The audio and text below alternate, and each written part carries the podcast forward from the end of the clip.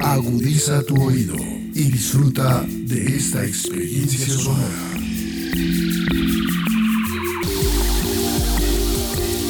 Este es un podcast Radio Unal.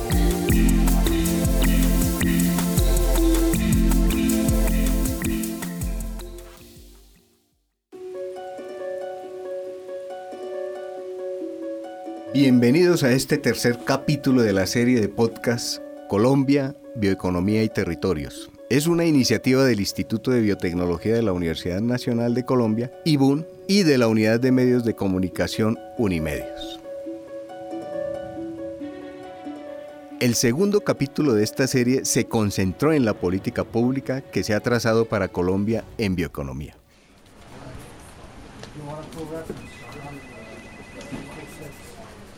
Entre las conclusiones relevantes que surgieron de este segundo capítulo, la primera nos dice con total claridad que en Colombia sí hay políticas para el fomento de sectores existentes y también para nuevos sectores y que se enmarcan en la bioeconomía. Una segunda conclusión que también se planteó en el primer capítulo es el carácter regional que tienen esos sectores de la bioeconomía y por lo tanto las políticas deben ser suficientemente flexibles para que se amolden a las condiciones que prevalecen en cada territorio.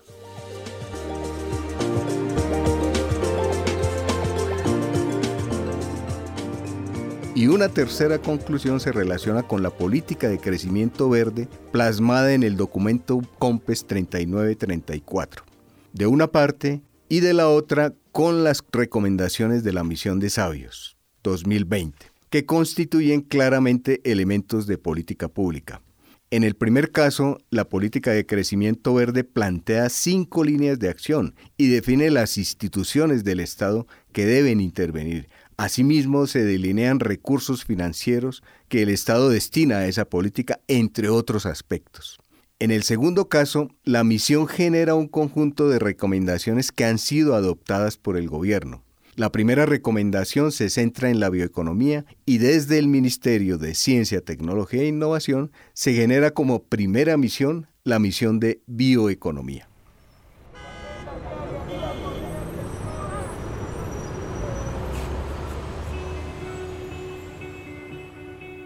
En este tercer capítulo que hemos titulado Cómo fomentar la bioeconomía en Colombia y que es complementario con el anterior, queremos explorar cómo se instrumentalizan esas políticas y en qué forma esas políticas están constituyendo acciones efectivas para el fomento de la bioeconomía. La elaboración de una estrategia de política en bioeconomía implica, entre otros aspectos, la consideración de por lo menos los siguientes cuatro aspectos básicos. El primero, la inversión en formación de talento humano. La generación y gestión de conocimiento desde la ciencia, la tecnología y la innovación, teniendo como foco la bioeconomía. El segundo, el establecimiento de un sistema de gobernanza en bioeconomía que vincule representantes del sector productivo, del gobierno, del Sistema Nacional de Ciencia, Tecnología e Innovación, del Sistema Nacional Ambiental y de la sociedad civil. El tercero, un sistema de comunicación, coordinación y diálogo político con los diferentes actores sociales de los sectores de la bioeconomía. Y el cuarto, la definición de un modelo de gestión que asegure la sostenibilidad económica y financiera hacia las políticas públicas que se adopten en bioeconomía.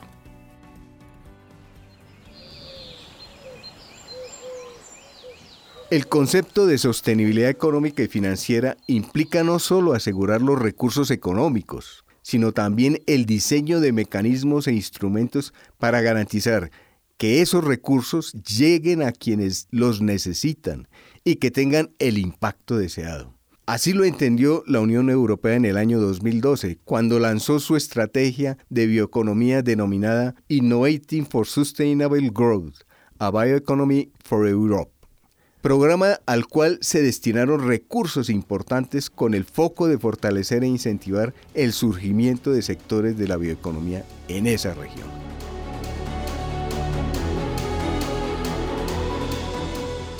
Mi nombre es Gustavo Buitrago, soy ingeniero químico, soy profesor del Instituto de Biotecnología de la Universidad Nacional y tengo el placer de acompañarlos junto con mis compañeros en esta serie de podcast Colombia, Bioeconomía y Territorios.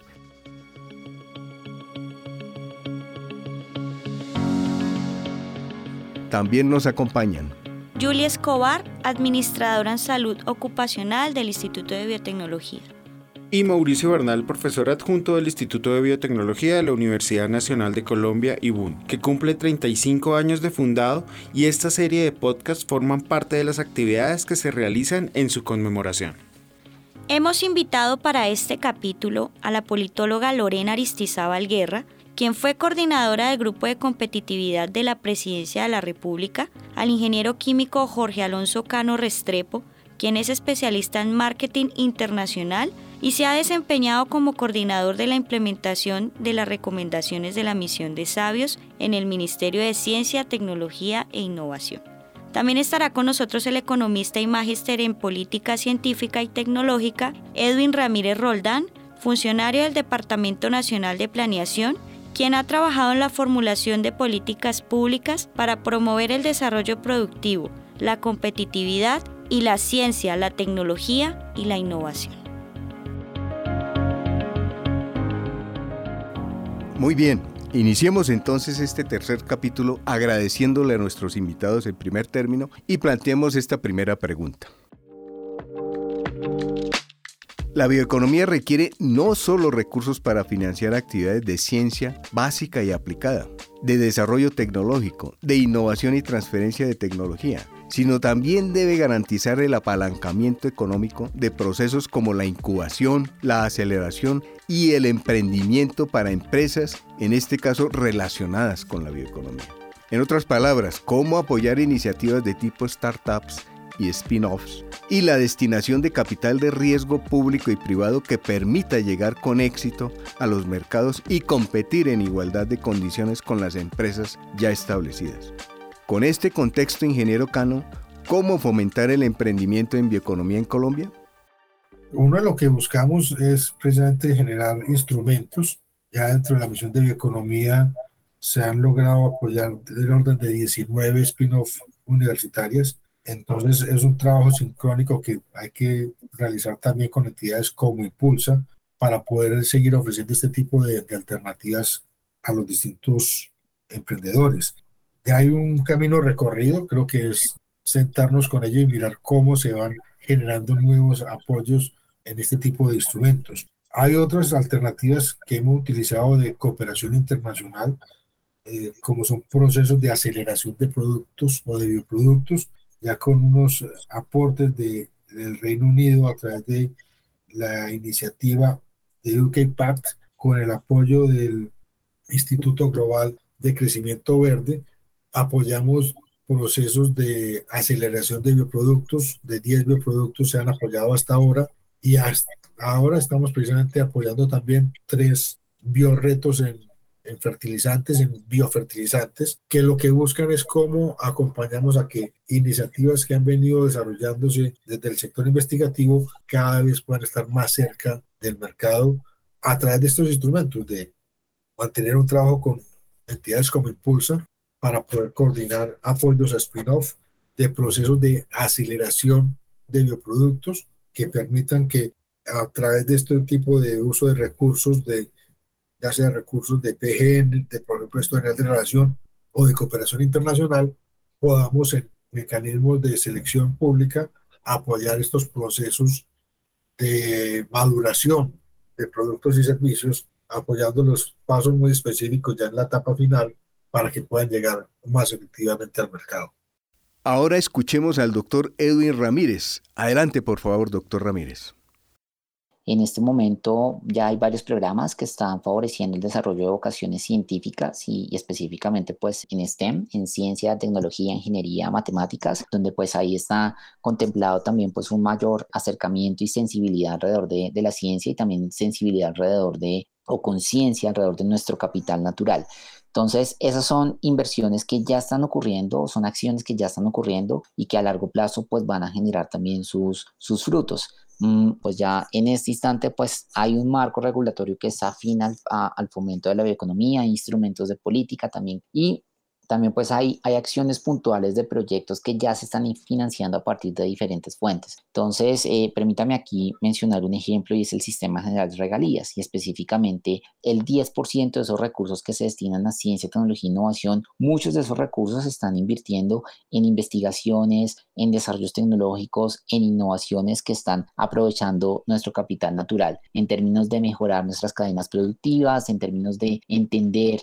las implicaciones también de cómo se relacionan los diferentes ecosistemas, en términos de también cuáles son buenas estrategias para hacer gestión de nuestro recurso hídrico. Entonces ya hay muchas cosas que están ocurriendo, que están pasando, pero lo que quisiera reiterar es que estos son procesos graduales, son procesos que toman tiempo y lo que hace la diferencia es precisamente, pues de una u otra forma, la voluntad política. Y aquí invito a toda la audiencia que en este momento nos escuche a que no desaprovechen esta gran ventana de oportunidad que tenemos para incidir en política pública y para incidir en el desarrollo de nuestro país, que es el Plan Nacional de Desarrollo. El Plan Nacional de Desarrollo estipula lo que va a hacer el gobierno por los siguientes años, cuáles son esas transformaciones clave, esos esfuerzos clave y definitivamente, pues ustedes como expertos y desde la afiliación institucional que tengan, pues son clave para contarnos qué cosas hacer, qué se puede promover, algunos avances que hemos tenido desde el nivel de la política pública y esto es específicamente a través de los documentos COMPES, que como les dije son esas apuestas, esas políticas no solo de gobierno sino de Estado para poder generar coordinación entre el actuar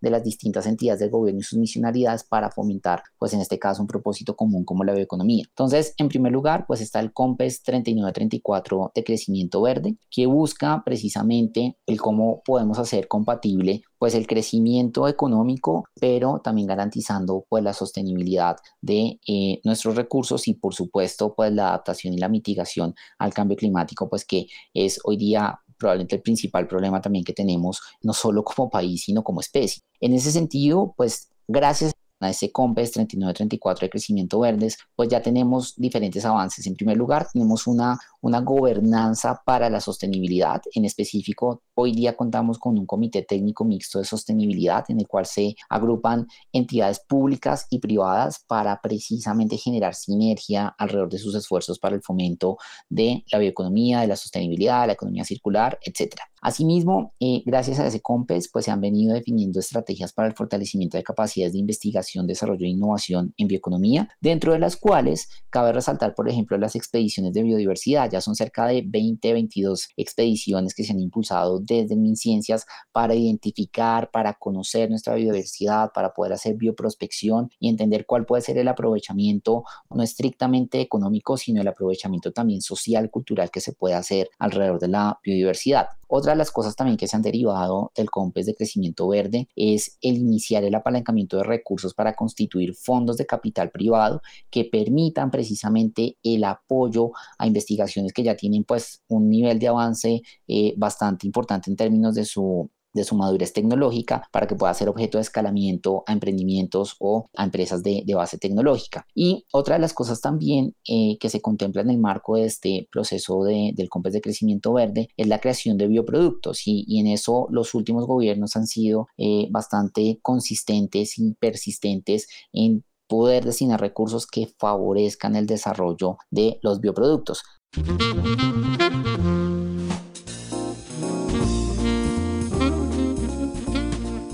Doctora Lorena, hay claramente identificada la necesidad de poner a dialogar todos los actores relacionados con los sectores de la bioeconomía. Los ejercicios que se han venido adelantando en relación a bioeconomía muestran con preocupación una baja participación del sector productivo. Doctora Lorena, ¿cómo ve usted que ha sido la participación del sector productivo en la construcción de estas políticas públicas relacionadas con bioeconomía? ¿Ha sido relevante o es necesario incentivar, fomentar, promover o generar una confianza que permita que haya una mayor participación de esos sectores productivos relacionados con la bioeconomía? Yo considero que el sector productivo se involucra en los procesos a medida que ve un clima y un escenario propicio para su participación. Entonces, cuando hablamos de temas muy innovadores, tal y como lo es la bioeconomía, sí hay cierto, eh, digamos, percepción de que tienen que ser emprendedores o pequeños empresarios los que se pongan, digamos, la camiseta de los temas. Esto implica que las grandes empresas o los gremios no se involucran desde un inicio, pero yo creo que ha habido un cambio sustancial durante los últimos años en, en la visión empresarial y esto ha hecho que el sector productivo esté más comprometido con la sostenibilidad en términos generales. Por ejemplo, las cámaras de comercio lideradas por Confecámaras durante los últimos años han estado mirando mucho el componente de empresas BIC, que era algo a lo que antes no estaban tan cercanos. Entonces, tal y como lo es la transformación productiva, también el involucramiento del sector productivo es progresivo, porque a medida que hay condiciones, marco y procesos habilitantes en marcha, el sector productivo se puede involucrar más yo considero que la gobernanza es fundamental para el involucramiento del sector productivo y el Sistema Nacional de Competitividad e Innovación en articulación con el sistema de CTI han sido muy efectivos en ese sentido. Y es que ser escenarios de escucha en el que el gobierno nacional de verdad se pone de acuerdo para entender y atender los requerimientos del sector productivo es, digamos, abre muchas puertas con el sector productivo porque les ofrece esos espacios que usualmente no se tienen de esto es lo que estamos experimentando dentro de nuestro desarrollo del negocio y esto es lo que las políticas públicas nos sirve o no nos está funcionando en este momento. Entonces yo creo que sí ha, ha existido una mayor confluencia, hay iniciativas que sin duda hacen que el sector productivo se interese más. Por ejemplo, la cooperación suiza en Colombia a través de su programa Colombia más competitiva ha sacado dentro de su línea de ingredientes naturales que tiene una relación directa con bioeconomía unas convocatorias para el sector productivo en las que apoya la innovación, acompaña esa innovación y sobre todo hace que se abran, digamos, nuevos, nuevas líneas de negocio, porque la innovación en bioeconomía es costosa y no solo es costosa en términos de lo que implica investigar un producto, sino también en términos regulatorios, de acceso a mercados que todavía son un poco limitados. Entonces, ese tipo de acompañamientos favorece mucho. También desde MinCiencia se ha trabajado con el sector empresarial para involucrarlo más en los procesos. Yo creo que el ideal sería que las universidades trabajaran de la mano con los centros de investigación y con el sector productivo pero eso requiere tener esos espacios de trabajo y de diálogo. Como ustedes decían, ustedes han hecho un trabajo regional, yo creo que hay que aprovechar las instancias regionales que hay, porque la queja de los territorios siempre es que el gobierno, los actores académicos llegan al territorio a generar espacios cuando ellos, por ejemplo, tienen los CODECTI, las comisiones regionales de competitividad, tienen una mesa que son las mismas personas y hacen mil reuniones. Entonces yo creo que ahí es muy importante saber capitalizar los espacios que son más efectivos en los territorios. Por ejemplo, en casos como Antioquia, el Comité Empresa-Estado funciona como Comisión Regional de Competitividad y también como CODECI. Entonces uno debería capitalizar esos espacios de diálogo que ya existen para poder poner sobre la mesa las discusiones y atraer de una forma más efectiva al sector productivo.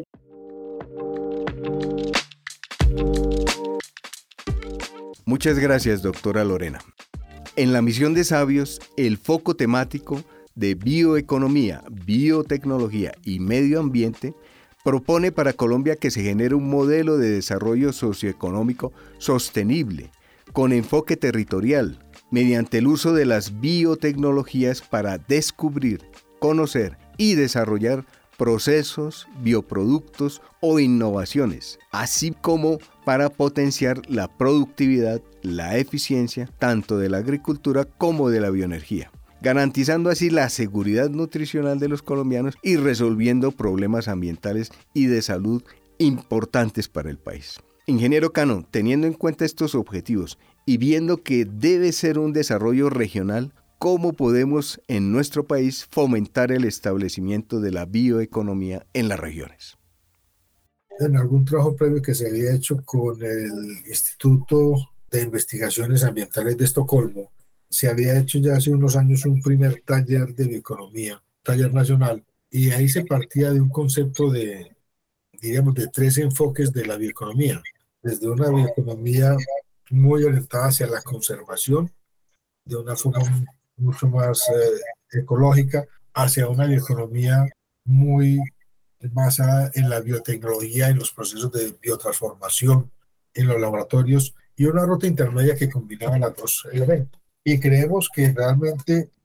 las distintas regiones del país pueden expresarse en una de estas visiones. No podemos esperar, esperar que la bioeconomía se va a expresar y desarrollar de la misma manera en Leticia, en Cali, en Medellín o en Bogotá, de acuerdo a las condiciones, circunstancias, capacidades y condiciones de cada una de las regiones, se puedan dar estrategias de desarrollo con valor agregado en cada una de las regiones. Yo puedo avanzar o propiciar avances en temas, por ejemplo, de turismo sostenible científico en regiones como Amazonas, como en todo lo que son lo que hemos denominado nuestros territorios nacionales, que empiezan a generar posibilidades de desarrollo local y que empiece también a generar posibilidades de uso sostenible, por ejemplo, de, los productos eh, del bosque, de los productos no maderables del bosque, puedan empezar a ser utilizados desde estos elementos, en contraste con otro tipo de desarrollos más basados en biotecnológicos, por ejemplo,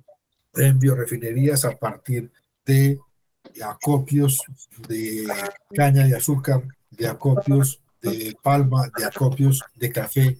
de acopios de biomasa residual no dispotable de banano y permita a partir de ellos hacer otro tipo de, de utilizaciones. Entonces, indudablemente la bioeconomía tiene que tener esa expresión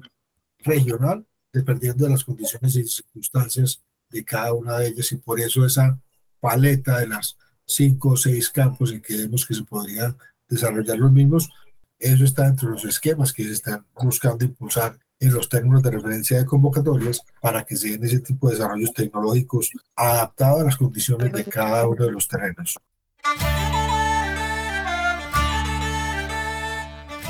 Muchas gracias, ingeniero Cano. En los países europeos es más evidente la existencia de estudios de identificación, valoración y promoción específicamente canalizados hacia las industrias bioeconómicas y han desarrollado iniciativas explícitamente integradas a las estrategias de bioeconomía, a diferencia de los demás países. En general se trata de iniciativas orientadas al apoyo de actividades relacionadas con la bioeconomía, principalmente en la biotecnología y en la bioenergía. En Colombia tenemos avances con la misión de sabios y el COMPES 3934 entre otros. Doctor Edwin, ¿usted resaltaría algún otro avance o desarrollo para el fomento de la bioeconomía en Colombia?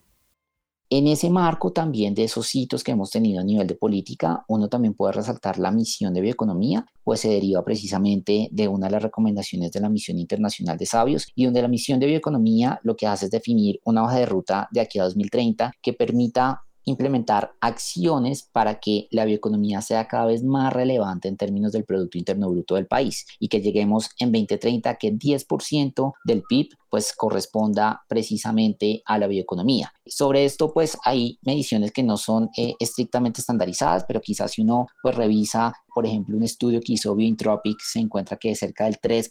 3,5% del PIB hoy día cuenta con algún tipo de relacionamiento con actividades de bioeconomía, pues la idea es que podamos triplicar precisamente esa relevancia de la bioeconomía en el PIB de aquí a, 2030. Asimismo, la visión de bioeconomía dentro de su hoja de ruta pues establece que para 2030 se puedan crear 2.5 millones de puestos nuevos derivados precisamente del aprovechamiento de nuestra biodiversidad y donde Además, se generan más de 500 nuevos eh, bioproductos. Entonces, esa misión de bioeconomía pues establece una hoja de ruta con acciones de cómo se puede llevar a cabo ese proceso de aprovechamiento, más bien de fomento de la bioeconomía.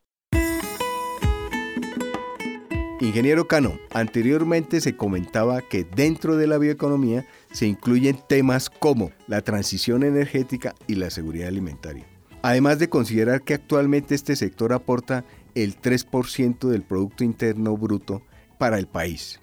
Compartamos si conoce usted algún instrumento que incentive la participación del sector productivo en bioeconomía.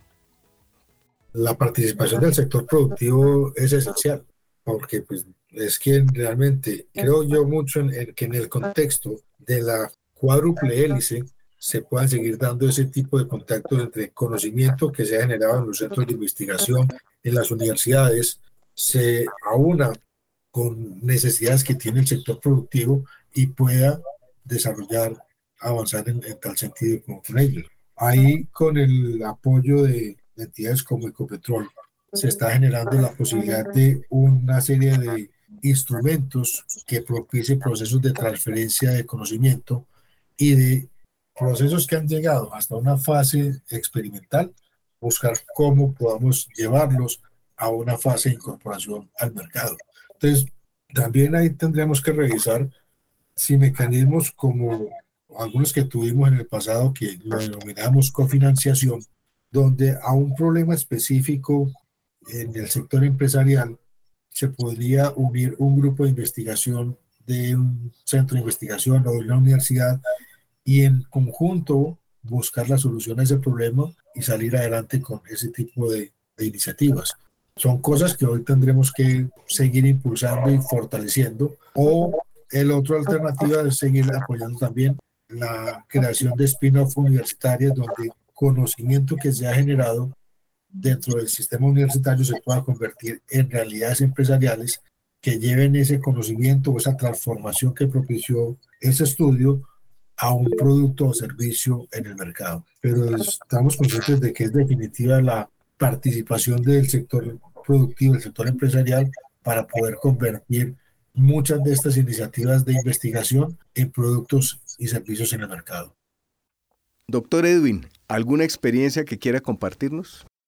Quizás algunas de las cosas que se han venido generando a partir de este COMPES de crecimiento verde que es del año 2019, pero incluso si uno se va más atrás, uno encuentra, por ejemplo, el programa Colombia Bio, que se implementa desde el 2016 y en el cual se busca precisamente el poder entender y mejorar nuestro conocimiento sobre la biodiversidad del país y que a partir de ese entendimiento pues podamos identificar oportunidades de generación de valor para la sociedad. Cabe señalar que si uno tiene en cuenta los recursos que se han acumulado desde el 2016 a la fecha y se han orientado para los temas relacionados con el, programa Colombia Bio, pues estamos hablando de que es una inversión de más de 800 mil millones de pesos donde se reúnen recursos del presupuesto general de la nación, por ejemplo también del sistema general de regalías, por ejemplo también de recursos eh, de cooperación con mm, donantes como el Reino Unido Así que si uno empieza también a revisar, pues progresivamente se viene también incrementando la cantidad de recursos disponibles que tienen por objeto el aprovechamiento y, la identificación en primera medida de la biodiversidad con la que contamos.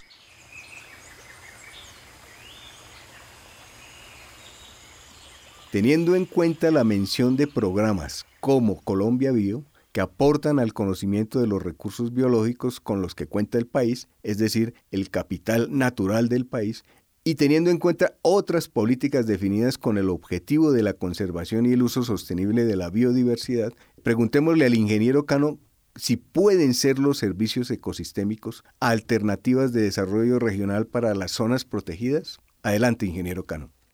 No, probablemente hay un, acervo importante en lo que ya han trabajado los distintos investigadores, los institutos del Sistema de Investigación Nacional Ambiental liderado lógicamente por medio ambiente, pero no podemos todavía detenernos ahí. Esto lo vemos como un proceso armónico donde diríamos ese conocimiento que ya se tiene sobre diversidad vaya fluyendo hacia procesos de mayor agregación de valor, pero todavía hay muchas especies a las que hay que reconocerle cuáles pueden ser las propiedades que tendrían de significativos aportes en los distintos campos de la economía. Entonces la bioprospección, las expediciones no pueden todavía terminar. Hay que seguir un proceso porque ya muchas veces no solamente va a ser para, en algunos casos, conocer, sino también no conocer la especie, sino conocer cuál es el estado de esas especies. Y tenemos que estar monitoreando cómo estamos haciendo la aproximación a la biodiversidad y la utilización de las mismas. Y hay casos, por ejemplo, como es el, el caso de observación de aves. Siempre salimos el comentario, Colombia, el país eh, con mayor especies de aves por metro cuadrado, eh, tenemos el 20% de las variedades de, de, las especies del mundo, etcétera. Ese conocimiento, pues hay que también empezar a que las poblaciones, las comunidades se vayan apropiando de él y se pueda hacer, digamos, esa buena conjunción entre un conocimiento que ya se tiene tabulado desde lo científico, pero que se cruce con el conocimiento local tradicional de la comunidad, donde empiecen esos, esos guías naturales a poder ser los guías de ese turismo especializado en naturaleza, que, que manejado en forma sostenible puede empezar a generar fuentes importantes para comunidades en muchas partes del mapa de diversidad que tenemos del país. Entonces, ese conocimiento que ya ha venido capitalizando el Instituto von Humboldt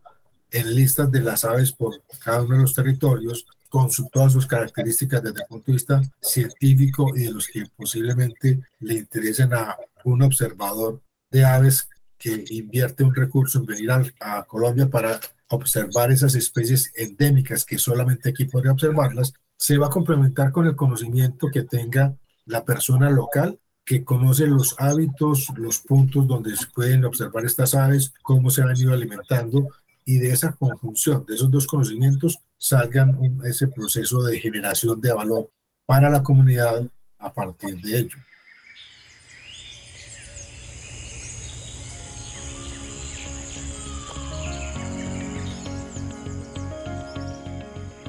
Muy bien. Julie, Mauricio, estamos cerrando así nuestro tercer capítulo. Agradezcámosle en primer término a nuestros invitados su participación y generemos algunas conclusiones a partir de esos elementos que nos han compartido nuestros invitados. Eh, sí, profesor. El fomento de la bioeconomía en Colombia es una actividad que tiene que ser planteada y gerenciada desde el gobierno y debe impactar todos los niveles de la sociedad. Este proceso debe incluir ampliación y valoración del conocimiento sobre el recurso biológico disponible, impulso a nuevas empresas basadas en este conocimiento y fomentar la participación del sector productivo ya existente.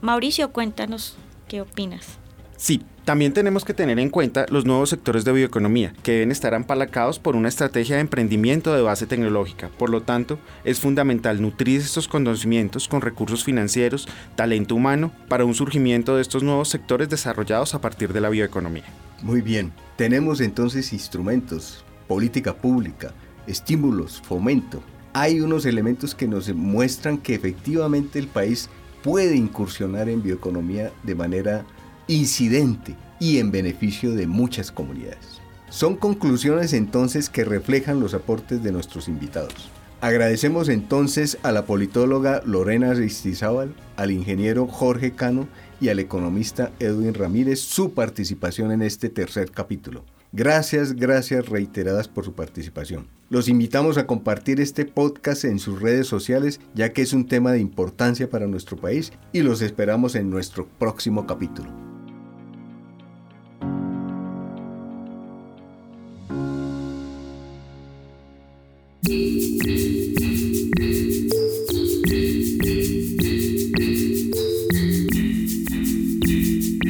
Las opiniones aquí expresadas son de entera responsabilidad de sus autores y solo comprometen a los realizadores de este podcast. No representan necesariamente el pensamiento de Radio UNAL ni la posición oficial de la universidad.